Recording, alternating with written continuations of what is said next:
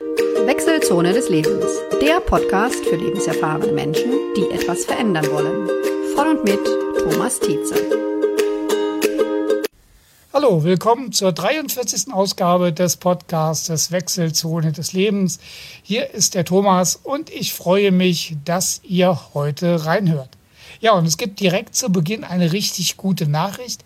Ihr braucht für das Lauschen des Podcasts keine Maske anzuziehen und es gibt vom Gesetzgeber auch keinen Mindestabstand zum Lautsprecher. Deswegen macht's euch gemütlich, so wie ihr möchtet. Ja, ihr wisst ja, dass ich mich viel und gerne und ausgiebig mit den Themen Kommunikation und Konfliktmanagement beschäftige. Und dabei kommen auch immer wieder die berühmten Triggerworte vor. Und deswegen wollen wir uns heute einmal damit beschäftigen. Triggerworte? Hm, heute am 1. Mai, Tag der Arbeit.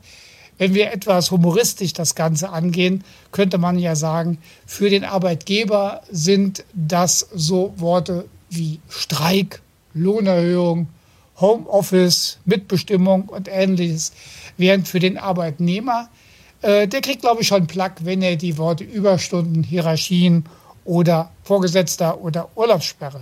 Nun, wenn wir uns aber mal ernsthaft mit den Triggerworten beschäftigen, stellen wir fest, dass sie in unserem Alltag sowohl im Beruf als auch in der Familie doch eine ganz wesentliche Rolle spielen.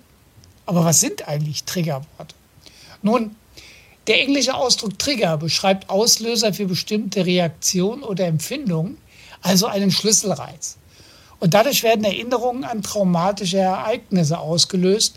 Und wenn wir diese traumatischen Ereignisse nicht verarbeitet haben, dann erleben wir bei bestimmten Triggern diese Ereignisse immer wieder, also sozusagen dieser emotionale Flashback. Und es gibt ja hier auch entsprechende Erkrankungen wie PTBS und ähnliches. Und das Tragische dieser Situation ist sicherlich immer, dass Gefühle und äh, besondere, das, was der Mensch in dieser Situation empfunden hat, dann wieder ausgelöst und reproduziert werden. Und das kann durch Bilder, Wörter, Gerüche, aber auch Geräusche ausgelöst werden, wenn sie zu den Kernelementen dieser traumatischen Erfahrung gehört haben. Wir aber wollen uns heute mit den Worten in der Kommunikation einmal beschäftigen. Und Seien wir ehrlich, viele Menschen reagieren unbewusst auf solche Worte und das führt dann meist zu heftigen Reaktionen oder Verhaltensänderungen, die der Gesprächspartner, der Gegenüber überhaupt nicht nachvollziehen kann, warum derjenige oder diejenige auf einmal so reagieren. Und das können zum Beispiel so Wörter sein wie nie, immer, ständig, alle oder keiner. Und es stellt sich die Frage, warum ist das denn so? Nun, was uns bei diesen Worten aufregt, das ist, dass wir hier automatisch in eine Gruppe von Menschen gesteckt werden, die sich stereotyp verhalten und wir nicht als Individuum, als Einzelpersönlichkeit gesehen werden. Wenn also als Beispiel der Chef zu mir sagt, Thomas, du hast immer Rechtschreibfehler in dem, was du tippst, dann klingt das völlig anders, als wenn er sagt, also Thomas, in dem Brief an die Firma XY, da hattest du gestern zwei Rechtschreibfehler, die habe ich aber korrigiert eine völlig andere Situation. Oder ein Beispiel aus der Zweierbeziehung. Und ich bin mir sicher, alle, die wir verheiratet sind, in partnerschaftlichen Beziehungen leben, kennen das. Nach dem Motto, immer vergisst du zu tanken und ich fahre dann auf dem letzten Tropfen zur Tankstelle. Und wenn dann zu diesen Worten noch der entsprechende Tonfall oder eine bestimmte äußerliche Haltung dazukommen, dann löst das bei dem anderen unter Umständen erst recht Zorn, Aggression, Wut oder ein anderes emotionales, eine andere emotionale Reaktion aus.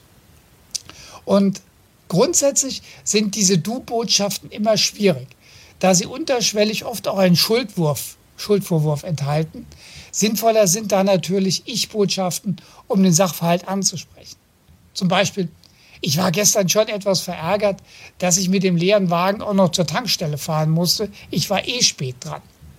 Ist eine andere, natürlich drücke ich damit das auch aus, was ich sage, aber ich haue es dem anderen nicht so unmittelbar vor den Kopf und ich verallgemeiner das Ganze auch. Also ich denke, was wir auf jeden Fall tun können, ist, dass wir auf die Klarheit achten, was wir sagen Das heißt, nicht verallgemeinern, sondern präzise beschreiben, was mich, was uns gerade bewegt. Ein Punkt, der mir persönlich immer ganz wichtig ist. Und dabei auf jeden Fall auf die Wertschätzung und den Respekt achten.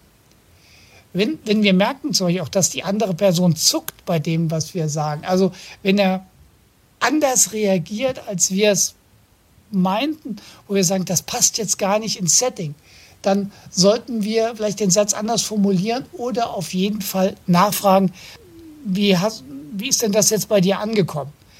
Aus dieser Reaktion können wir unter Umständen wirklich ableiten, dass wir hier ein Triggerwort benutzt haben, was bei dem anderen etwas ausgelöst hat. Und es ist wirklich deutlich schwieriger, ein Gespräch, das aufgrund von Triggerworten und den entsprechenden Reaktionen sich dann ungünstig entwickelt hat, wieder auf eine positive Spur zu bringen, als wenn wir frühzeitig eine andere Formulierung benutzt haben oder auf jeden Fall nachgefragt haben. Nachfragen bedeutet auch, dass ich die Interessen, die Gefühle, die Bedürfnisse des anderen wertschätze und wahrnehme und auch respektiere natürlich. Die Frage bei uns stellt sich aber sicherlich auch, wenn uns bestimmte Worte aufregen, ähm, Warum ist das eigentlich so? Und hier macht es wirklich Sinn, sich mal Gedanken zu machen, warum das diese Gefühle in mir auslöst, welche Gedanken und Bilder sich vielleicht in meinem Kopf entwickeln.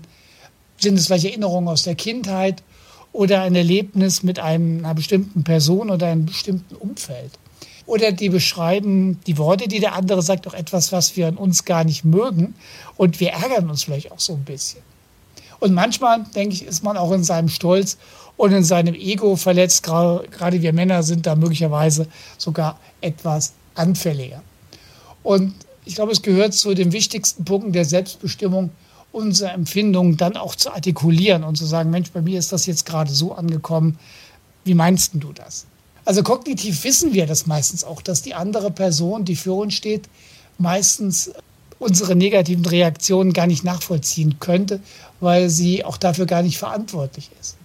Also hier macht es, denke ich, wirklich Sinn, sich dieses Umstandes bewusst zu machen und unter Umständen auch räumlich Abstand zu nehmen. Das heißt zum Beispiel aus dem Raum rauszugehen, Vorwarn nach dem Motto, ich muss mal, gehe mal zur Toilette oder ich gehe mir einen Kaffee holen oder was auch immer, um sich da ein bisschen dann wieder einzukriegen. Also insgesamt achten wir auf solche Wörter wie immer ständig, solche allgemeinen Vorwürfe an den anderen, die derjenige auch dann entsprechend empfindet und bei ihm etwas auslöst.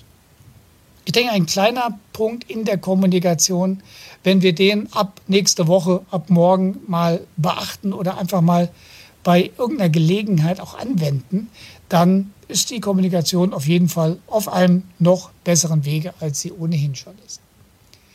Nun, der Haarspruch der Woche, den wollte ich natürlich äh, hier nicht außer Acht lassen. Niemand weiß, was er kann, bevor er es nicht versucht. Und damit gerade in der jetzigen Zeit, die ja für viele hm, entweder mehr Zeit bedeutet oder veränderte Rahmenbedingungen, Stichwort Homeschooling oder ich komme nicht zu meinen Freunden oder was auch immer. Meine Aufforderung, fangt an, mal etwas Neues zu tun, probiert euch mit irgendwas aus und denkt auch mal out of the box. Viele Dinge, die uns vor acht, neun Wochen völlig absurd erschienen, die sind heute machbar und werden umgesetzt. Und warum soll man nicht bestimmte Dinge mal ausprobieren? Und nicht jede Lebenssituation, die wir bislang in der Komfortzone hatten, das kann im Job sein, in der Beziehung, in der Umwelt, aber auch die Normen und Werte, die wir bislang haben, die sind langfristig für uns gut. Vielleicht macht es auch wirklich mal Sinn, diese Zeit jetzt zu nutzen, sich neue Gedanken zu machen, etwas Neues auszuprobieren und Erfahrungen zu sammeln. Nun, wir sind schon wieder am Ende der heutigen Folge. Ich freue mich, dass ihr zugehört habt. Mein, meine wichtigste Bitte für euch, neben den Hinweisen zu den Triggerworten, ja, seid bitte weiterhin freundlich und vor allem solidarisch miteinander.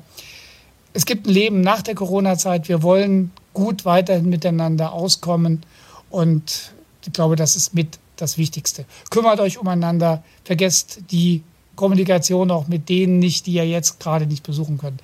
Aber ich denke, das wisst ihr und ähm, wir packen das. Gut, euch alles Gute, eine prima Zeit, bleibt gesund, bis zur nächsten Folge. Es grüßt euch der Thomas.